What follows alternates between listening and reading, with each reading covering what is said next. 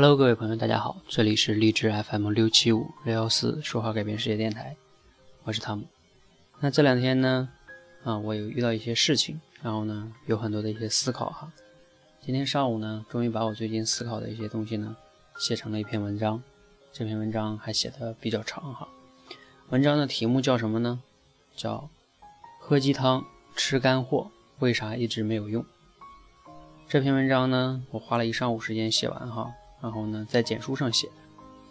那今天呢，我在这里呢，给大家把这篇文章里的一些核心的观点，在这里给大家做一些分享哈。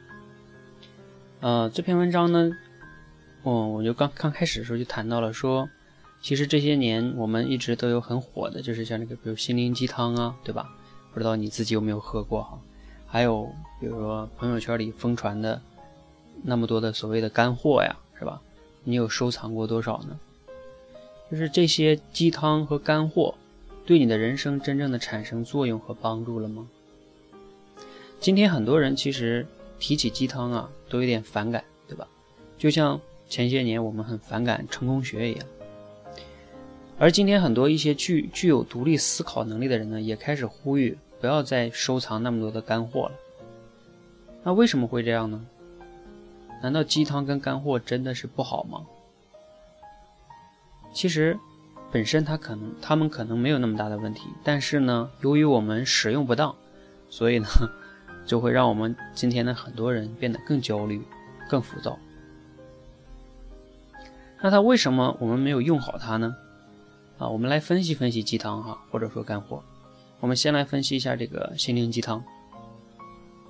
其实心灵鸡汤呢，嗯，我在百度上百度了一下哈，百度百科对它的定义是这样的。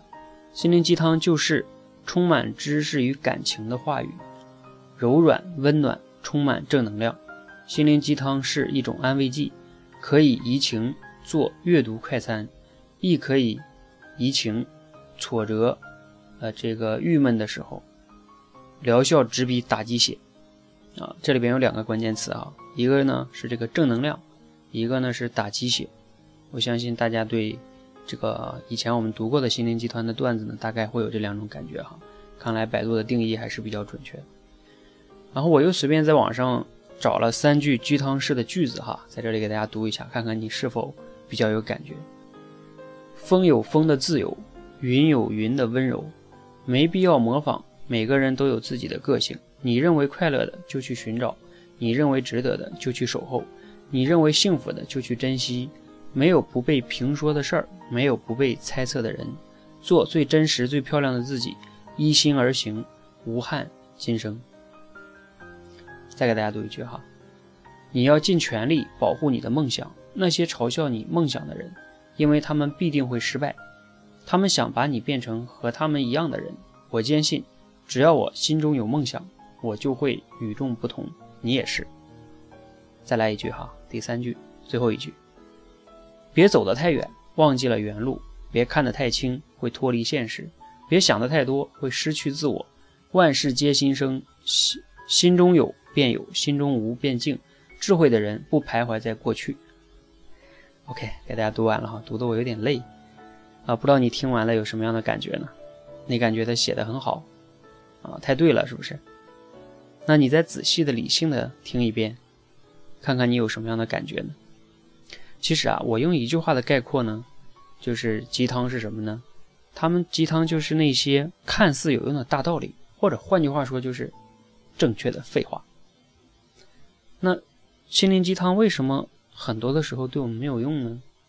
根源在于啊，它要么就是在激发一个，比如说不满现状的人的梦想，但却不告诉你要怎么做，就给你激发完了之后就没了。要么呢，就是在给那些心理受伤的人一些慰藉，但是呢，依然没有告诉你你以后怎么样才能不受伤。那我在这里呢有一个比喻哈，我说心灵鸡汤就像保健品，只能保健，没有办法根治你的病哈。好，这是我对心灵鸡汤的一些看法哈。那接下来再给大家分享一点我对这个所谓的干货呀一些分析吧。其实干货呢，在百度上没有找到定义哈。呃，这个干货并不是我们 平时吃的那个干货哈。那我找到了很多类似于下面这样标题的文章，比如啊，这是一篇价值超一百万的干货文章。比如太子妃是怎么爆红的，营销团队为你干货复盘。比如如何跟女孩有聊不完的话题，干货，等等等等哈。其实呢，不知道你对干货是怎么样定义的哈？我对干货的定义是这样的，就是别人的成功的经验的精炼总结，别人的那些成功的经验的一个人家做了一个精炼的总结让你看。所以呢，通过这句话呢，通过我这个定义呢，你或许会有些明白哈。其实很多的时候，干货对你。没有用的根源是在于，那都是别人的成功经验，跟你一毛钱关系都没有。所以呢，我在这里又有一个比喻哈，我说这个干货呢，就像麻醉剂，它只会让你感觉好像自己瞬间拥有了成功之道。就是你读完别人的那种干货总结，你会好像觉得哇，我终于找到了成功的根本之道。但是呢，实际上呢，实际上你只是在麻醉自己，你还是你。人家的成功还是人家的成功。好，那我呢，在谈到这里呢，就把干货和这个鸡汤啊做了一些批判哈。那如果我只是仅仅是做了一些批判呢，不给大家一些可行性的建议啊，我想呢，可能大家也会觉得你这也是一篇这个鸡汤干货的文章哈。那我这里给大家的建议其实是什么呢？就是说，很多的鸡汤跟干货啊本身并没有问题，问题的根源在于什么呢？根源在于我们自己。当你自己一心不甘于现状，然后深夜猛喝鸡汤，突然间激发起一个非常大的梦想，比如明天就准备辞职创业，实现你心中伟大的梦想。但是这样的梦想呢，因为它太大了，很多的时候的结果呢，无非就是两个：第一个，你早晨的起来还是走了老路，就当昨天晚上做了个梦哈；第二个就是，你真的走了新路哈，你一冲动就辞职了。不过呢。由于你的能力呢和准备不足，结果就是撞得头破血流后啊，还是选择了老路。很多人其实都想改变自己，获得成长和成功。其实呢，最重要的不是你先喝了多少鸡汤，吃了多少干货，而是应该先找到一件想做的、能做的事儿，然后了，然后呢，为了这做好这个事情，遇到问题你再去参考一些别人的干货总结，经过自己的分析和思考。批判性的吸收适合自己的部分。当你疲惫的时候呢，迷茫的时候呢，你喝点鸡汤或许也不错。